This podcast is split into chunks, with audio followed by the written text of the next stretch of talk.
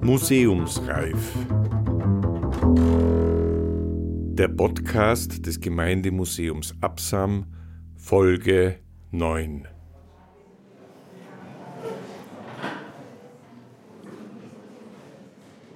Wallraff im Halltal. 1907 Oktober. Der Wiener Journalist Max Winter, der Günter Wallraff der K&K-Monarchie, besucht das Absamer Halltal. In einer dreiteiligen Reportage mit dem Titel Im Haller Salzberg berichtet er im Oktober 1907 für die Arbeiterzeitung darüber, welche Verhältnisse er in den Unterkünften der Salzberger im Herrenhaus vorgefunden hat. Wie bei vielen seiner rund 1500 Sozialreportagen aus dem Tiefparterre und den Kellergeschossen der Monarchie hat Max Winter auch im Herrenhaus akribisch mit strengen Recherchemethoden gearbeitet. Er vermisst Schlafräume, beschäftigt sich mit Frischluftzufuhr und Fenstergrößen, widmet sich den Lohnverhältnissen, der Verpflegung und der Dienstordnung. Und Winter bringt die gesammelten Fakten in Beziehung zu der hohen Zahl von Tuberkulosetoten unter den Salzarbeitern in Hall und Absam. 1907 August am 20. August veröffentlicht Dr. Hans von Wielas eine Denkschrift betreffend die Gründung eines Vereines zur Bekämpfung der Tuberkulose in Tirol. Er schreibt auf der Titelseite der Innsbrucker Nachrichten.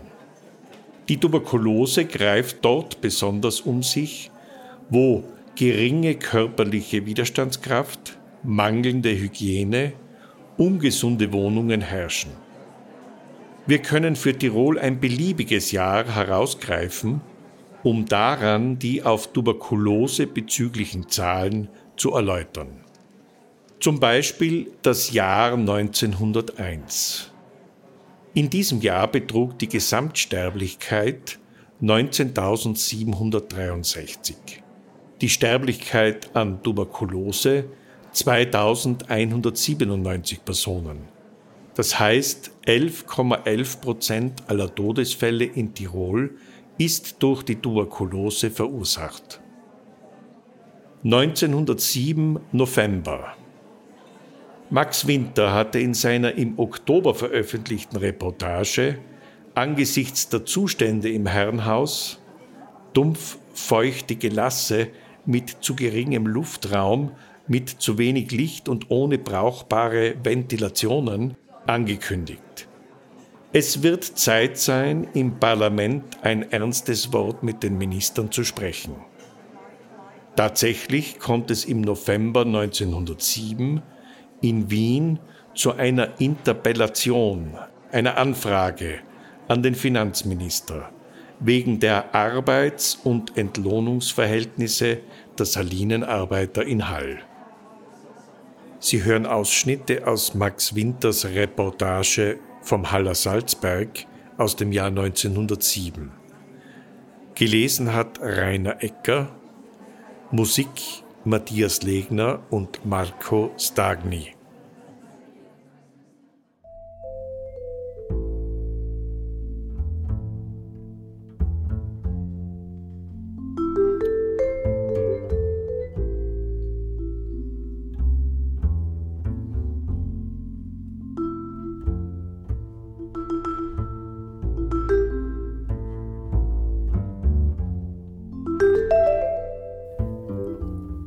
Haller Salzberg.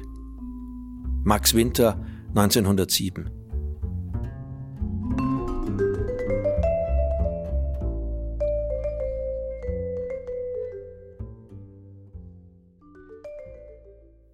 Die Salinenarbeiter Österreichs zählen zu den schlechtest gezahlten und zu denen auch, die am wenigsten von der Fürsorge des Arbeitgebers Staat zu spüren bekommen.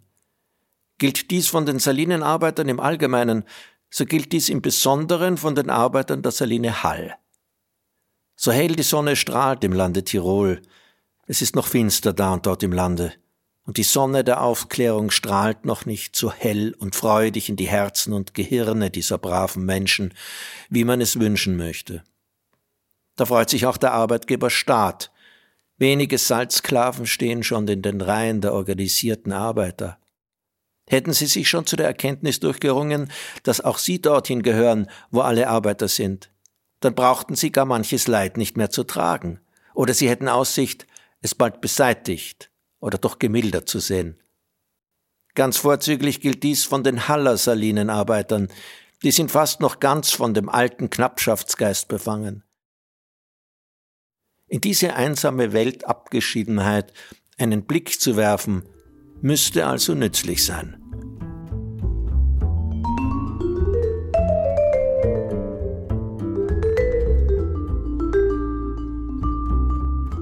Das Herrenhaus.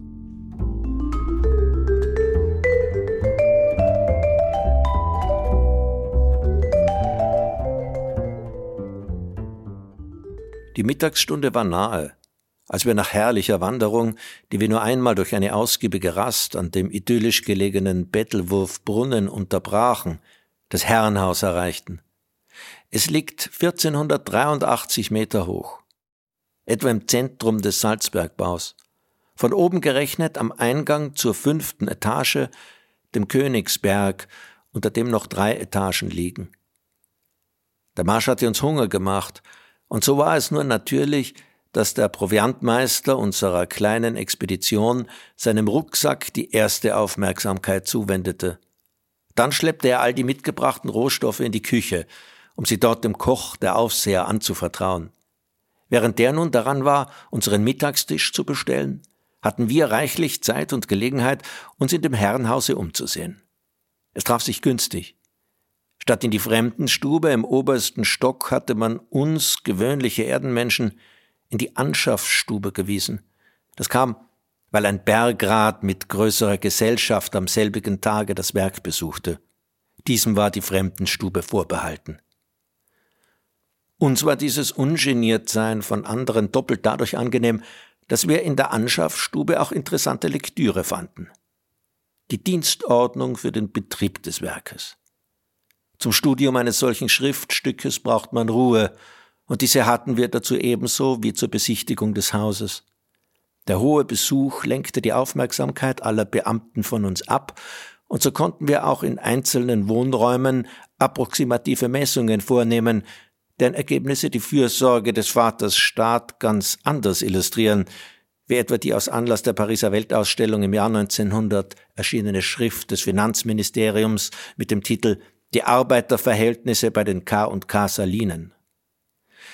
Wenn man in dieser Schrift eine Schilderung des neuen, offenbar besten Arbeiterhauses am Hallstätter Salzberg in Oberösterreich liest und daraus erfährt, dass im ersten Stocke vier Arbeiterschlafräume einen Belegraum für 48 Betten bilden und dass in diesen Räumen der auf das Bett entfallene rechnungsmäßige Luftraum zwar nur 11,6 Kubikmeter beträgt, in Wirklichkeit aber doppelt so groß sei da ja immer nur eine Hälfte der Mannschaft gleichzeitig ruht, während die andere auf der Schicht ist.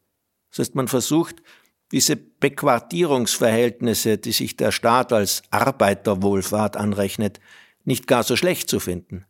Wenn man aber in dem in dieser Schrift nicht geschilderten alten Herrenhaus im Tiroler Halltal Nachschau hält und sich Rechenschaft über die Auswechslung der Luft gibt, so muss man diese gute Meinung doch etwas korrigieren.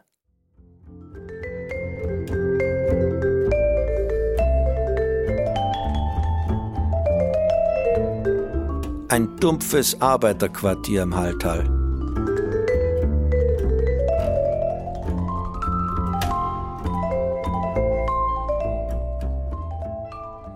Da ist gleich ein Eckkasernenzimmer, das größte von allen, das zu ernster Kritik herausfordert.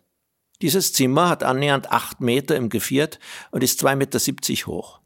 Es hat also eine Bodenfläche von 64 Quadratmetern und rund 173 Kubikmeter Rauminhalt. Da es 17 Arbeitern als Schlafraum gilt, fallen auf jeden 10 Kubikmeter, was dem österreichischen Gefängnisluftmaß gleichkommt. Dass der Luftraum infolge des Schichtwechsels eigentlich doppelt so groß sei, kann hier nicht gesagt werden. Die Arbeitsordnung auf dem Tiroler Salzberg ist derart, dass die Arbeiter in zwei Gruppen geteilt sind, deren jede wöchentlich 48 Stunden Schichten verfährt. Innerhalb jeder Gruppe ist dies wieder so eingeteilt, dass bei den Untertagsarbeitern sechs- und achtstündigen Schichten immer gleich lange Ruhepausen folgen.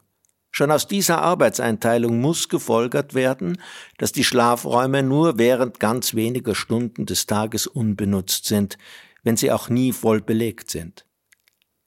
Und wie ist es während der Nachtzeit? Tritt da beim Schichtwechsel in der Benutzung des Schlafraums eine solche Pause ein, dass eine entsprechende Auswechslung der Luft möglich ist? Die Erfahrung lehrt, dass zumal während des Winters gar keine Lüftungspause eintritt und der Winter da oben währt Monate. So kommt es, dass die aus der Arbeit kommende Schicht wohl nicht selten schlechte, verdorbene Luft vorfindet, in der die Geplagten kaum den erquickenden Schlaf finden können.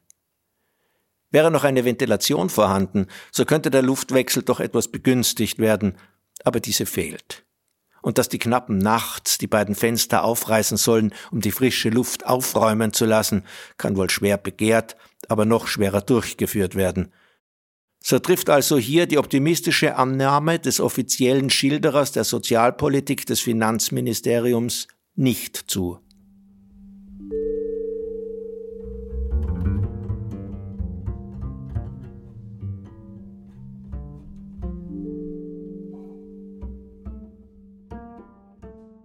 Verstärkt wird dieser erste ungünstige Eindruck, den man gewinnt, noch durch eine Reihe von Einzelheiten, die sehr wesentlich mitbestimmen, ob eine Wohnung gesund oder ungesund ist. Das sind zunächst die Fenster. Jedes der beiden Fenster ist 1,2 Quadratmeter groß. Der ganze 64 Quadratmeter große Raum hat also eine Belichtungsfläche von nur 2,4 Quadratmetern. Das ist rund ein 27. der Bodenfläche statt eines Zehntels, das alle Hygieniker als Mindestmaß an Belichtungsfläche fordern.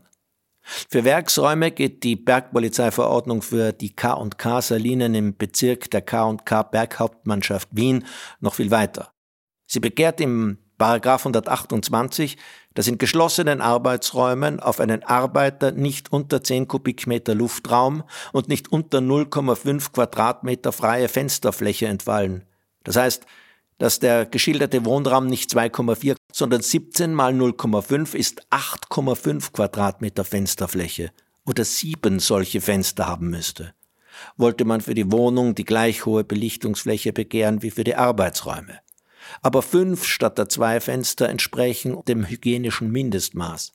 Es ist darum nur natürlich, wenn der Raum dumpf und feucht riecht, auch dann, wenn er nicht benutzt ist Gefördert wird diese Erscheinung dadurch, dass die Wohnung im Parterre liegt und offenbar nicht so gut untermauert ist, dass sie vor Nässe geschützt wäre.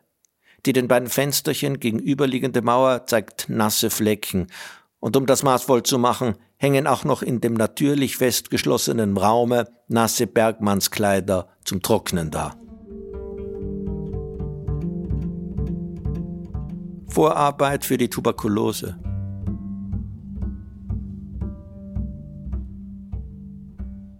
Das Einzige, was man dem Raume rühmend nachsagen kann, ist, dass die Dielen blank sind und dass auch ein hygienischer Spucknapf darin aufgestellt ist. Dafür sind wieder die Betten so primitiv und so mit altem Gelump angefüllt, dass diese Bestätigung äußerlicher Modernität wie Hohn erscheint. Es ist gewiss wichtig, dass die Arbeiter nicht frei herumspucken, sondern dass sie sich des hygienischen Spucknapfes bedienen aber wenn der wassergefüllte Spucknapf und die gedruckten Belehrungen der Heilanstalt Alland die einzigen Vorkehrungen gegen die Tuberkulose bleiben, sonst aber dieser furchtbaren Krankheit ringsum durch alle anderen Einrichtungen Helfer erstehen, dann kann man eine Erklärung dafür gefunden werden, warum sich die Tuberkulose gerade unter den Salinenarbeitern so viele Opfer holt. Trotzdem die Erfahrung lehrt, dass Kochsalzinhalationen nahezu alle Lungenerkrankungen und auch die Lungentuberkulose eher günstig als ungünstig beeinflussen. Wie der Verfasser des bereits zitierten amtlichen Berichtes Die Salinen Österreichs im Jahre 1901 sehr richtig bemerkt. Er folgert annähernd richtig daraus, dass die Tatsache, dass 1900 mehr als ein Drittel aller Sterbefälle unter den Salinenarbeitern auf Tuberkulose entfielen und 1901 genau ein Drittel, auf die durch das Zusammenkommen einer größeren Anzahl von Menschen in einem Raume bedingte erhöhte Möglichkeit der Übertragung von Tuberkulose und auf eine mangelhafte Isolierung der an Tuberkulose erkrankten oder krankheitsverdächtiger Salinenarbeiter und deren Angehörigen zurückgeführt werden müsse. Wir werden noch sehen, dass diese Gründe allein nicht bewirken, dass die Sterblichkeit an Tuberkulose bei den Salinenarbeitern fast doppelt so groß ist wie die Sterblichkeit an Tuberkulose in Österreich im Allgemeinen. Wenn man die vom Ministerium des Inneren im österreichischen Sanitätswesen veröffentlichten statistischen Daten über die Todesursachen in Österreich während der Jahre 1873 bis 1900 zum Vergleich heranzieht. Und gerade die Saline Hall marschiert da an der Spitze aller alpenländischen Salinen. Die absolute Zahl von sieben Tuberkulosetoten unter den 229 Arbeitern, die Hall 1900 bis 1901 zur Zeit dieser Erhebungen aufwies, kann die Verantwortlichen nicht einlullen. Schon dass die Haller Einrichtungen in dem für die Pariser Weltausstellung bestimmten Bericht nicht als typische Beispiele der Arbeiterfürsorge angeführt sind, lässt darauf schließen, dass damals schon im Finanzministerium ihre Minderwertigkeit erkannt wurde. Warum verbesserte man seither nicht die Einrichtungen? Warum haben die Salinenarbeiter, wenn sie aus der Grube kommen, nicht gleich den Beamten die Möglichkeit, ein Bad zu nehmen? Warum pfercht man sie in dumpffeuchtes Gelasse mit zu geringem Luftraum, mit zu wenig Licht und ohne brauchbare Ventilationen? Es wird Zeit sein, im Parlament ein ernstes Wort mit den Ministern zu sprechen.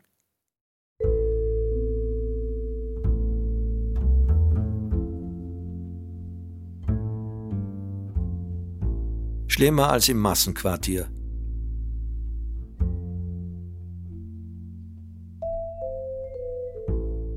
Besondere Erwähnung verdienen noch die Betten. Ich habe noch nie, selbst nicht in den ausbeuterischesten Massenquartieren, so primitive Betten gefunden.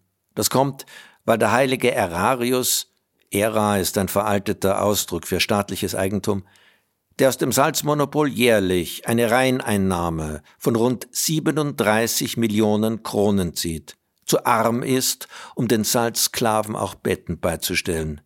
Er nötigt sie wohl, fern von ihren Wohnungen, hoch oben im Gebirge allwöchentlich vier bis fünf Tage zu verbringen, aber er überlässt es den Sklaven selbst, für eine Liegerstätte zu sorgen. Nichts als das eiserne Bettgestell und die zwei abschließenden Seitenbretter stellt der Staat bei.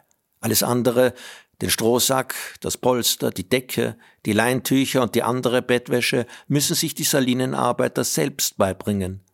Nur noch die Strohsackfüllung, die getrockneten Maispflitschen oder Bratschen gibt ihnen neuestens der Staat. Die Folge davon ist, dass die Arbeiter, die sich ja auch ihren Kostvorrat für die Tage der Arbeit hinaufschleppen müssen, mit dem primitivsten Bett vorlieb nehmen. Nichts als ein Bratschensack, ein Polster und irgendein Gelump als Decke bilden die Betteinrichtung. Kein Leintuch, kein Decken- oder Polsterüberzug macht die Liegerstätte einladend, bequem oder behaglich. Sie wechseln nicht die Tag- und Nachtwäsche, oft legen sie nicht einmal die Kleider ab. Beim Militär bleibt dem Staatsbürger wahrlich doch auch keine Unbill geschenkt, aber ein Leintuch über dem gut gefüllten Strohsack und eine gute Decke haben die Soldaten doch. Die ganz zufriedenen Salinenarbeiter müssen darauf verzichten.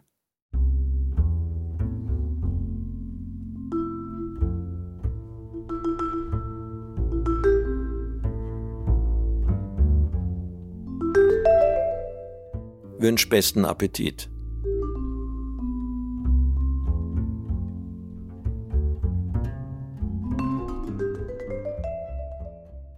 Ein Blick in die Mannschaftsküche des Herrenhauses zeigt uns, dass die Salinenarbeiter auch noch auf andere Genüsse und auf andere primitivste Behaglichkeiten des Lebens verzichten müssen. Ein Riesenherd und darauf hundert Heferln, Töpfe und Pfannen, in denen sich die Arbeiter die von dem Koch vorbereiteten Speisen fertig kochen, um sie dann auf dem schmierigen großen Tische, der längs der Fensterwand steht, zu verzehren oder gar auf ihren Knien, denen oft als Tische dienen müssen. Schmutzig und ungewaschen, wie sie aus dem Berge kommen, so setzen sie sich zum Mahl, das obendrein auch noch recht ungenügend ist. Wenig Speck und Fett, wenig Fleisch, aber viel Erdäpfel und Knödel. Das ist das ewige Einerlei ihrer Mahlzeiten. Und schmutzig und unrein wie sie selbst ist auch die Küche, ist der Tisch. Kein Schmuck ist in dem dunsterfüllten Raum, nichts Einladendes, nichts, was auch nur entfernt an die Behaglichkeit von Speiseräumen erinnert. Und wie schön ließe sich das alles machen. Könnte nicht die Saline den Arbeitern kochen und dann die Speisen an sie zum Selbstkostenpreis abgeben? Könnte nicht ein Speisesaal gebaut werden, getrennt von der Küche, in dem die Arbeiter schmuckgedeckte Tische fänden, nachdem sie den Werkskittel mit einem reinen Rock vertauscht hätten? Könnten sie nicht Waschvorrichtungen vorfinden, die sie einladen, vor dem Essen den Schmutz abzustreifen? Könnte nicht jeder Arbeiter einen reinen Teller, ein Messer und eine Gabel bekommen? Sind Tischtücher und Servietten für staatliche Arbeiter überflüssig? Freilich könnte der Staat alles das tun. Ja, er müsste es tun. Und damit den privaten Unternehmern mit gutem Beispiel vorangehen. Er tut es aber nicht. Er begnügt sich im Gegenteil festzustellen, dass die Salinenarbeiter ganz zufrieden sind.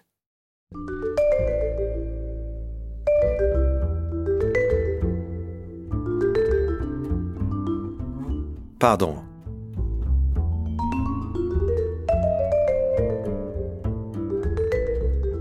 Ja, für viel primitivere Bedürfnisse sorgt der Arbeitgeberstaat nicht vor. Nicht einmal der eine Abort, der allen Werksarbeitern zugewiesen ist, entspricht den billigsten Anforderungen. Vor allem ist er nicht von innen verschließbar. Und jeder, der dem wichtigen Geschäft des Stoffwechsels obliegt, kann gestört werden. Die Knappen sehen darin nichts mehr. Ihr Gefühl ist dafür ertötet. Aber ist diese Schweinerei darum etwa geringer? So gibt mir schon die kurze Runde durch das Herrenhaus Einblick in das Leben der Werksarbeiter, die ich nach den rühmenden Berichten des Finanzministeriums nimmermehr erwartet hätte. Etwas besser als die geschilderte waren die drei anderen Stuben, die ich noch zu Gesicht bekam, eine mit fünf, die andere mit sechs, eine dritte mit zehn Betten. In der Kantine fand ich die Spuren des Geistes, der diesen Sklaven eingegeben wird. Zuerst eine Einladung der Marianischen Kongregation, in der alle Konvente aufgezählt sind, die im laufenden Jahre stattfinden sollen. Und dann als geistige Kost eine Nummer des Tiroler Volksboten mit der Beilage der Arbeiter und eine Nummer der christlich-sozialen Arbeiterzeitung. Ich war so frei, den armen Kerlen, die auf diese geistige Kost angewiesen sind, die letzte Nummer der Arbeiterzeitung zu widmen. Dann erst kehrte ich in die Anschaffstube zurück, wo meiner noch ein Stück Arbeit hatte, das Studium der Dienstordnung.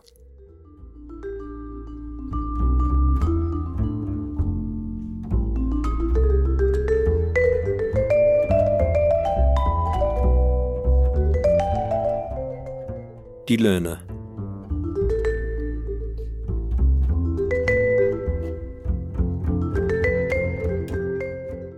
Die Dienstordnung unterscheidet zwischen ständigen und unständigen Arbeitern, deren Löhne in neun Stufen zwischen einer Krone 80 Heller und zwei Kronen 60 Heller für die Schicht schwanken. Das heißt, im Halltal verdient der mindestentlohnte Arbeiter im günstigsten Falle 12 Kronen und 60 Heller wöchentlich, der höchstentlohnte 16 Kronen und 20 Heller, so dass der amtliche Statistiker schon sehr gewagte Experimente machen muss, um einen halbwegs diskutierbaren Durchschnittslohn herauszubekommen. Er rechnet zum baren Lohn einen Gewinn beim Bezug preisermäßigten Brennmaterials, plus Remuneration und Unterstützungen, plus einen Anteil am Aufwand für Krankenversorgung, so bekommt er durch all diese mehr als zweifelhaften Lohnzutaten erst die Summe von 742 Kronen und 68 Heller heraus. Ein Jahreslohn, von dem der Statistiker nichts zu sagen weiß, als dass die staatlichen Löhne an allen Orten den Vergleich mit den von der Privatindustrie gezahlten Löhnen aushalten. Wie bescheiden doch diese Herren auf einmal sein können. Wir möchten einen Schritt weitergehen und sagen, dass diese Löhne und die durch sie bedingte Unterernährung auch mit ihrem Teil beitragen, um die Salinenarbeiter für die Tuberkulose aufnahmsfähig zu machen. Dass also diese geringen Löhne, verbunden mit den in Hall nicht geringen Lebensmittelpreisen, mit eine Ursache sind, warum die Haller Saline in der Tuberkulose-Statistik oben ansteht.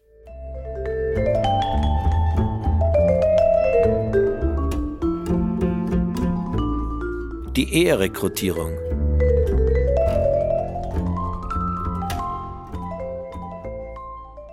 Interessant ist der Paragraph 6 der Dienstordnung. Vor Verehrlichung eines ständig aufgenommenen Arbeiters, heißt es dort, ist die dienstherrliche Zustimmung dann notwendig, wenn im Falle seines Ablebens dessen Witwe und Waisen einen Anspruch auf Versorgungsbezüge nach Maßgabe der diesfalls bestehenden Vorschriften haben sollen. Jeder ständige Arbeiter muss daher in solchem Falle diese Zustimmung bei der vorgesetzten Salinenverwaltung vor dem Eingehen der Ehe einholen, welche schriftlich erteilt wird und sorgfältig zu verwahren ist. Und seit dem 13. April 1896 ist diese Bestimmung noch durch folgenden Nachtrag ergänzt. Nach Maßgabe des Ergebnisses einer der Anzeige folgenden ärztlichen Untersuchung des Ehewerbers wird dieser noch vor dem Eingehen der Ehe schriftlich verständigt, ob sein Weib oder seine Weisen einen Anspruch auf Provisionierung erheben können oder nicht. Diese Eherekrutierung ist eine umso mehr gebotene Vorsicht des Staates, je schlimmer der Stand der sanitären Vorkehrungen zum Schutze der Arbeiter ist. Aber darum ist sie nicht weniger ein Überbleibsel aus der sogenannten guten alten Zeit, da man die ehrenzüchtigen Junggesellen noch als leibeigene Knechte betrachtete. Es ist Zeit, mit diesem Widersinn aufzuräumen.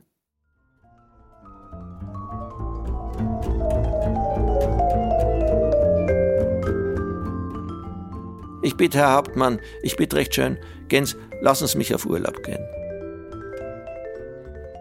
An diesen alten Volksreim wird man erinnert, wenn man in Paragraph 6 liest, dass ständigen Arbeitern Urlaub nur im Falle nachgewiesener wirklicher Notwendigkeit und wenn es die Dienstrücksichten gestatten, nach den einschlägigen Vorschriften und in der Regel gegen Einstellung des Lohnes erteilt wird.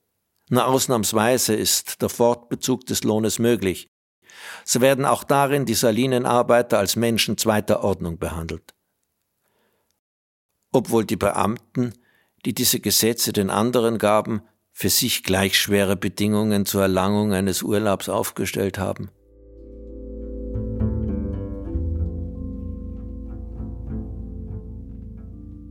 Menschen und Sachen.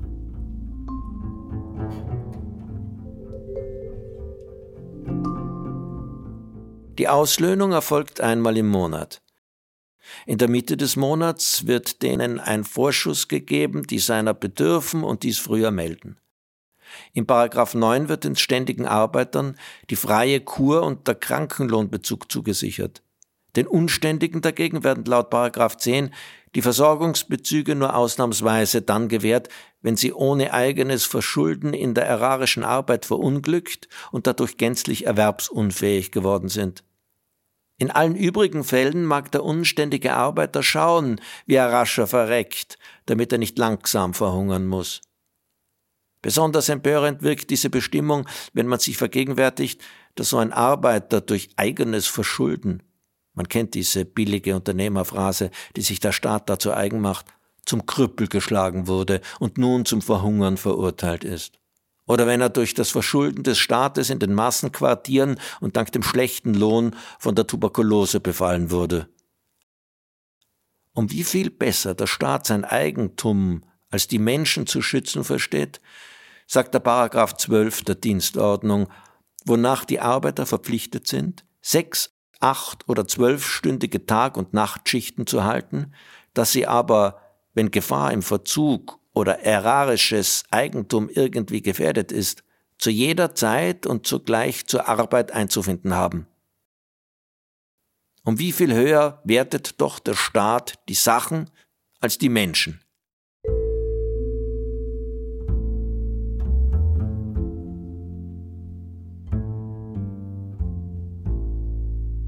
Der Sittenkodex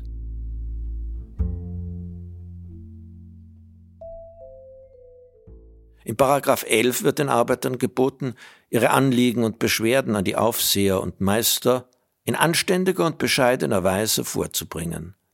Laut Paragraph 14 müssen sie willfährig sein, sie müssen einen geordneten Lebenswandel führen, dann haben sie nüchtern und ausgeruht zur Arbeit zu erscheinen und sie haben Besuche von nicht zur Arbeit gehörigen Personen abzuweisen. Der Paragraph 15 begehrt noch Treue und Anhänglichkeit an den Landesherrn, Gehorsam und Achtung gegen die Vorgesetzten und setzt Verstöße gegen diesen Sittenkodex unter Strafe. Insbesondere wird aber bestraft, wer zum Verlesen zu spät kommt, wer das Anstaltsgebet oder das Verlesen mutwillig stört, wer betrunken zur Arbeit kommt, wer nicht gleich nach dem Verlesen zur Arbeit geht oder sie vorzeitig verlässt, wer sich nach der Verlesung ohne Meldung und Bewilligung entfernt, wer einen anderen absichtlich krank meldet, wo die Meldung nachträglich als unbegründet erscheint, wer von der Ablöhnung ohne Grund wegbleibt, wer ohne Urlaub von der Schicht ausbleibt, wer sich weigert, eine ihm aufgetragene Arbeit zu leisten, wer bei seiner Arbeit aus Nachlässigkeit Fehler begeht, Wer boshafterweise an anderen Orten, als wo er zur Arbeit angestellt wurde, arbeitet. Wer am Arbeitsort schlafend angetroffen wird. Wer während der Arbeit Tabak oder geistige Getränke bei sich hat. Wer Gezähe und Werkzeug nicht an den richtigen Ort zurückbringt. Wer die Arbeitsstätte verunreinigt. Wer Schaden verursacht. Und endlich, wer ein errarisches Merkzeichen verrückt oder beseitigt. All diese großen und kleinen Sünden verfallen den Disziplinarstrafen, die vier Stufen vorsehen. Erstens den Verweis, zweitens Geldstrafen durch Abzüge vom Lohne und Verdienst, drittens Versetzung in eine niedrigere Lohnstufe und viertens Entlassung. Die Geldstrafen schwanken zwischen einer und zehn Kronen und fließen der Salinen Bruderlade zu. In die mindere Lohnstufe wird der Disziplinierte mindestens einen Monat, höchstens auf ein Jahr versetzt. Die Entlassung erfolgt in der Regel mit 14-tägiger Kündigung. Momentan entlassen kann werden, wer sich einer Übertretung der Ehrenbeleidigung schuldig macht.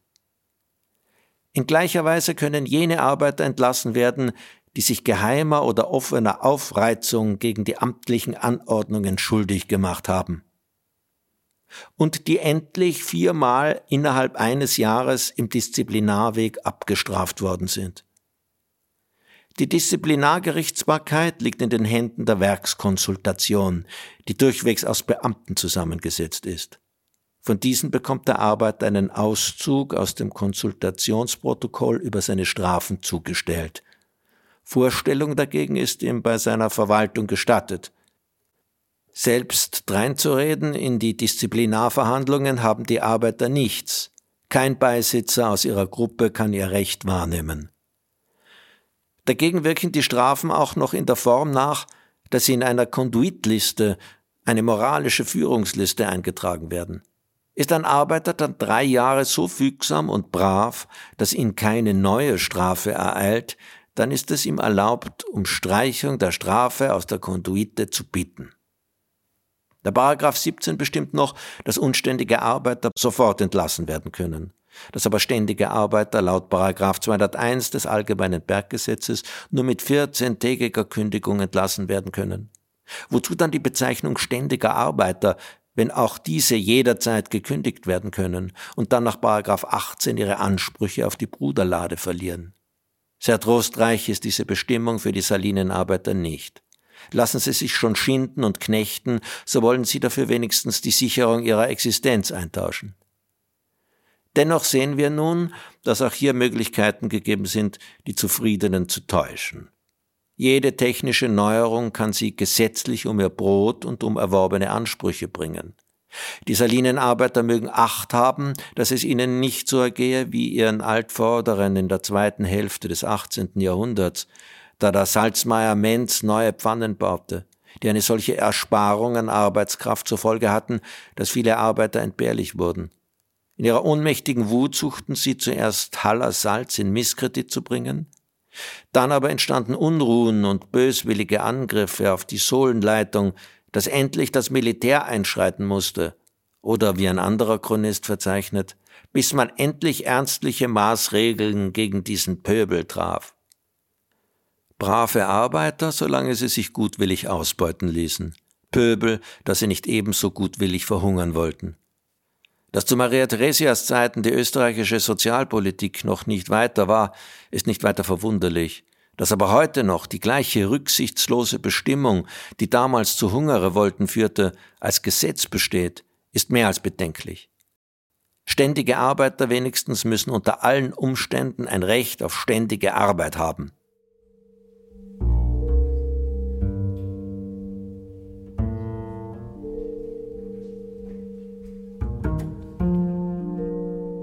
Im Besucherwerk.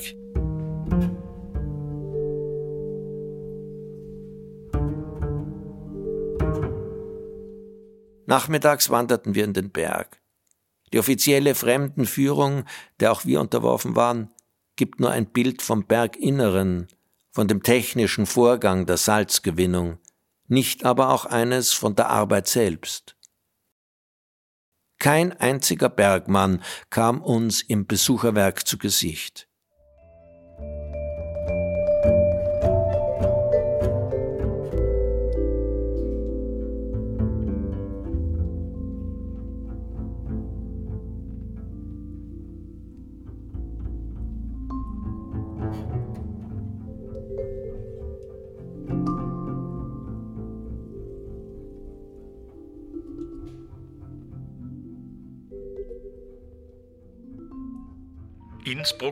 Nachrichten 18. November 1914 Vermischtes Die Bruderlade der Salinenarbeiter in Hall in Tirol hat 46.000 Kronen für die Kriegsanleihe gezeichnet.